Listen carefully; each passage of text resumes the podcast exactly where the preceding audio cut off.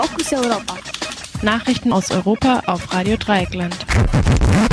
Die Fokus Europa Nachrichten am Freitag, den 27. Mai. Zunächst der Überblick. Türkei, Nationaler Sicherheitsrat für weitere Militäroperationen. Opernsänger verklagt Berliner Verkehrsbetriebe wegen Diskriminierung. Umwelt- und Ukraine-Proteste gegen Jahreshauptversammlung von Total und Shell. Spanien reformiert Sexualstrafrecht. Nur Ja heißt Ja gesetzt. Putin macht Plünderungsschnäppchen in der Ukraine. Internationaler Gerichtshof soll Tod von arabischer Journalistin untersuchen. Und nun zu den Themen im Einzelnen. Türkei, Nationaler Sicherheitsrat für weitere Militäroperationen. Nach einer dreistündigen Sitzung unter Vorsitz von Staatspräsident Erdogan hat der Nationale Sicherheitsrat der Türkei am Donnerstag eine Erklärung herausgegeben, in der er weitere Militäroperationen in südlichen Nachbarländern befürwortet, um auf eine angebliche terroristische Bedrohung zu antworten. Dies steht im Widerspruch dazu, dass Angriffe der kurdischen PKK auf das Gebiet der Türkei praktisch schon seit längerer Zeit nicht mehr unternommen werden. Kurz vor der Sitzung hat die regierungsnahe Zeitung Yeni Safak von der Absicht berichtet, vier Städte in Norden Syriens zu erobern. Drei davon stehen unter kurdischer Verwaltung oder werden von kurdischen Kräften dominiert. Eine ist unter der Kontrolle des Assad-Regimes, wird aber für kurdische Guerilla-Aktionen gegen die türkische Besatzung in Afrin und ihre Verbündeten benutzt. Eine weitere Militäraktion gegen die PKK im Irak läuft derzeit. Sie könnte auf das jesidisch-kurdische Gebiet von Schengal ausgedehnt werden. Von den Verbündeten wird in der Erklärung mehr Unterstützung erwartet und es finden sich deutliche Hinweise darauf, dass dies im Zusammenhang mit dem Veto der Türkei gegen die Aufnahme von Schweden und Finnland in die NATO gesehen wird. Außerdem wird Griechenland aggressives Verhalten vorgeworfen. Der griechische Ministerpräsident Mitsotakis hatte sich mit Hinweis auf den Streit um Überflüge griechischer Inseln in der Ägäis gegen den Verkauf amerikanischer Kampfflugzeuge an die Türkei ausgesprochen. Es geht dabei auch um Hoheitsrechte und die Ausbeutung von Bodenschätzen im Meer.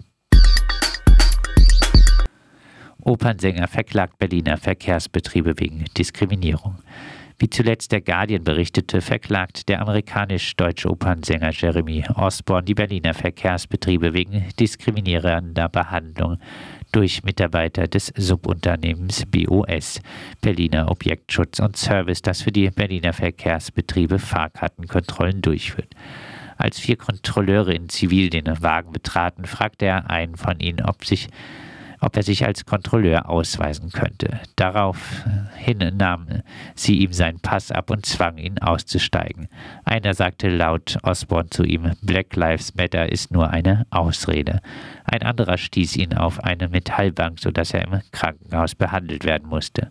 In einem späteren Bericht des Unternehmens wurde ihm vorgeworfen, die Kontrolleure provoziert und als Ausländer beschimpft zu haben. Osborne, der zu diesem Zeitpunkt noch keinen deutschen Pass hatte, bestreitet das. Auch in dem nach dem Vorfall aufgenommenen Polizeibericht ist nicht davon die Rede. Es gibt mehr so Fälle. Der nigerianisch-amerikanische Kunstkurator Abe Odunlami gibt an, er sei von Kontrolleuren des gleichen Unternehmens ebenfalls gezwungen worden, auf den Bahnsteig zu treten und dort misshandelt worden. Ergebnis eine eingedrückte Schulter, ein gebrochenes Schlüsselbein, zwei gebrochene Rippen, von denen eine in die Lunge drückte. Nach Angaben des behandelnden Arztes war diese Verletzung potenziell lebensgefährlich. Sowohl Ondonlami als auch Osborne hatten gültige Fahrkarten, aber beide eine dunkle Haut. Unter dem Hashtag Weil wir uns fürchten sollen sich bereits 60 Leute gesammelt haben, die angeben von Kontrolleuren der Berliner Verkehrsbetriebe diskriminierend behandelt worden zu sein. Umwelt- und Ukraine-Proteste gegen Jahreshauptversammlungen von Total und Shell. In Paris behinderten UmweltschützerInnen am Mittwoch die Jahreshauptversammlung des Energiekonzerns Total Energie. Mit Schildern und Transparenten versammelten sich bis zu 300 Aktivistinnen, um die Anreise von Vorständen und AktionärInnen in den frühen Morgenstunden zu verhindern. Die Umweltschutzgruppen Alternativa Ein COP21, Ami de la Terre und Greenpeace forderten ein Ende der Investitionen in fossile Energieträger und ein Ende der Geschäfte mit Russland. Total gehört mit jährlichen Umsätzen um die 200 Milliarden US-Dollar zu den weltweit führenden Mineralölunternehmen. Wegen Zwangsarbeit, Umsiedlung, Vertreibung und Mord geriet Total in Thailand und Myanmar in die Kritik. Für Aung San Suu Kyi gilt der Konzern als, Zitat, größte Stütze der Militärjunta. Als gewichtigster Ölförderer in Afrika wird der Konzern wegen zahlreichen Umweltvergehen kritisiert. Darunter fallen etwa die Zerstörung des angolanischen Korallenriffs und die Ölpest im Niger-Delta. In Uganda und Mosambik plant Total die Beteiligung an neuen extra aktivistischen Projekten. Greenpeace hält unter anderem die deutschen und Schweizer Ableger des französischen Unternehmens für die Ölkatastrophe in Sibirien verantwortlich. Diese beziehen Teile der Rohstoffe direkt über Putins Druschba-Pipeline. Zu freundschaftlichen Austausch kam es bei der Blockade der Jahresversammlung kaum. Viele AktionärInnen stießen wüste Beschimpfungen aus und Polizeikräfte setzten Schlagstöcke und Tränengas zur Auflösung der Versammlung ein. Nicht nur Frankreichs Ölindustrie gehört zu den größten Profiteuren der aktuellen Krisen. So wurde auch die Hauptversammlung der Shareholder von Shell in London am Vortag mehrfach von wütenden Umweltprotesten unterbrochen. Spanien reformiert Sexualstrafrecht. Nur Ja heißt Ja-Gesetz. Das spanische Parlament hat einer Reform des Sexualstrafrechts zugestimmt. Das sogenannte Nur Ja heißt Ja-Gesetz bestimmt insbesondere, dass zukünftig nicht mehr gilt, dass sich das Opfer einer Vergewaltigung gewährt haben muss, damit die Tat auch juristisch als Vergewaltigung gilt. Das Opfer musste bisher selbst in einer aussichtslosen Situation Widerstand leisten und damit eventuell riskieren, weiterer Gewalt ausgesetzt zu sein. Außerdem wird der Strafraum auf bis zu 15 Jahre angehoben und einschüchternde Bemerkungen und die Verbreitung von Sexvideos können bestraft werden. Gegen das Gesetz stimmten die konservative Volkspartei PP und die rechtsradikale Fox. Die Zustimmung im Senat gilt als Formsache. Die Gleichstellungsministerin Irene Montero bezeichnete das Gesetz als Beendigung der Zitat Vergewaltigungskultur. Putin macht Plünderungsschnäppchen in der Ukraine. Nach Berichten über spontane Plünderung durch russische Soldaten in eroberten ukrainischen Orten gibt es nun auch immer mehr Beweise für organisiertes Plündern im Großen. Bäuerinnen und Bäuern aus zeitweise besetzten Gebieten berichten vom Abtransport von landwirtschaftlichen Maschinen, Getreide und Gemüse.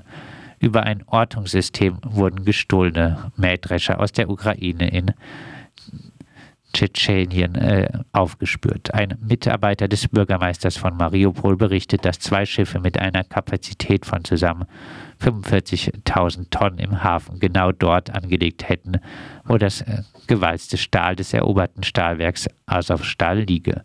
Während Russland durch eine Seeblockade, die bereits vor dem Einmarsch begann, die Ukraine daran hindert, Getreide zu exportieren, soll nach ukrainischen Medien berichten, fünf mit Getreide beladenen Schiffe den von russischen Truppen besetzten Hafen von Berdjansk verlassen haben. Insgesamt wird Russland der Diebstahl von bisher 400 bis 500.000 Tonnen Getreide vorgeworfen.